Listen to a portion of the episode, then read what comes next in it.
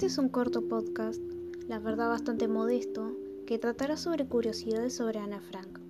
El Senado de la Nación aprobó la ley que declara el 12 de junio, que sería mañana, como el Día de los Adolescentes y los Jóvenes por la Inclusión Social, la convivencia contra toda forma de violencia y discriminación, en conmemoración del natalicio de Ana Frank. Número 1. Tonto, aburrido e inoportuno fueron algunos de los adjetivos utilizados por el editor Alfred Knopf para justificar su rechazo. Es un monótono registro de disputas familiares típicas, trivialidades y emociones de adolescentes, dijo el dueño de la editorial que llevaba su nombre. Durante décadas la joven conmovió el mundo contando la persecución hacia los judíos, provocó tanto el enfado de sus detractores. La obra del ensayista francés Robert Fabrison, con su libro El diario de Ana Frank, es auténtico, es un ejemplo de esto, con la simpatía de admiradores como el líder sudafricano Nelson Mandela. Cuando Ana Frank nació un 12 de junio de 1929, una soleada mañana primaveral en Alemania, Frankfurt del Meno, su padre Otto Frank quiso registrar el nombre completo de su hija con Annelies Mary. Ocurrió una situación de confusión, ya que en la administración de la clínica en las instalaciones de Eutschenheim, Ana Frank había sido registrada como un sexo masculino. Curiosidad número 3. ¿Sabías que Ana Frank nació el mismo día que otra joven de nombre Ruth Galaskier, que fue una joven eh, que escribió también un diario, el 12 de junio de 1929 fue cuando nació, pero era polaca. Fue una niña que a diferencia de Ana, ella no vivió escondida durante esos tiempos y vivió épocas de horror muy horribles. Ana em, era como que sufría en el encierro, entre tantas emociones, pero Ruka falleció en 1943. Y esta niña recomendaría también leer su diario porque tiene una historia muy, es muy una chica muy profunda, muy madura y es muy interesante. Cuarta curiosidad. Ana Frank era de personalidad muy extrovertida y muy alegre. Según el testimonio de una de sus amigas que conoció en 1941 en Ámsterdam, Jacqueline Van Marsen dice, no era fácil ser su amiga. Ana era la más extrovertida de nosotros y yo la más silenciosa. Ella rebosaba de alegría de vivir. Recordó que pasar el tiempo, ambas jugaban al Monopoly. Ana no quería que jugara con nadie sino con ella. Ella sabía que los alemanes no la querían por judía y una vez me dijo, preguntaré personalmente a la reina si me puede hacer holandesa, contó la mujer.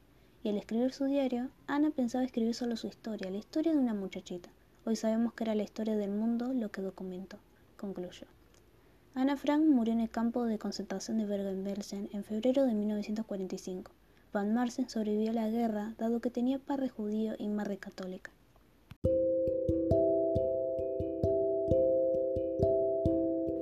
Y quinta curiosidad. ¿Quién era Kitty, la persona a la que Ana dirigía gran parte de los mensajes de su diario? No era su compañera de clase, como algunos sugieren, tampoco una amiga imaginaria, como especulan otros. Kitty Franken era una de las protagonistas de Chapter Hall, una serie de cinco libros infantiles escritos por la novelista holandesa Tzetze de Hall, bajo el seudónimo de Sissy van Marvel, autora que Ana la apreciaba bastante. Publicados entre 1918 y 1925. Los primeros cuatro volúmenes narran la vida cotidiana de un grupo de amigos, desde la escuela hasta la maternidad. Durante mucho tiempo, Ana dirigió sus cartas del diario a los personajes de la serie, Connie, Marianne, Fionn, Emmy, Jetty y Poppy, hasta que al enterarse por la BBC que el ministro de Educación holandés Gerry Borkens había prometido publicar los relatos de los sobrevivientes de la guerra, Ana decidió dar el diario el nombre de Kitty.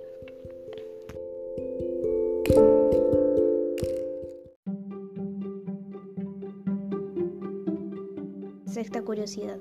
¿A qué horas escribía Ana Frank en su diario?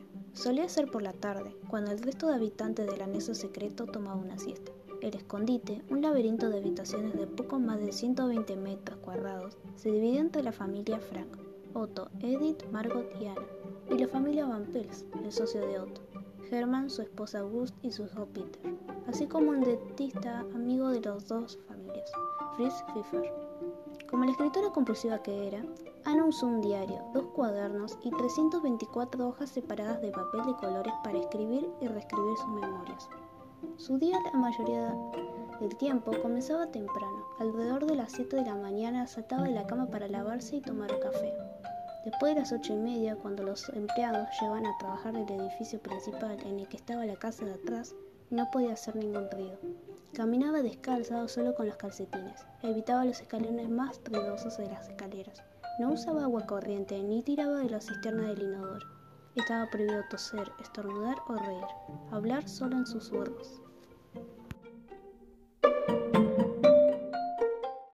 Para finalizar, me gustaría recomendar el videodiario de Ana Frank.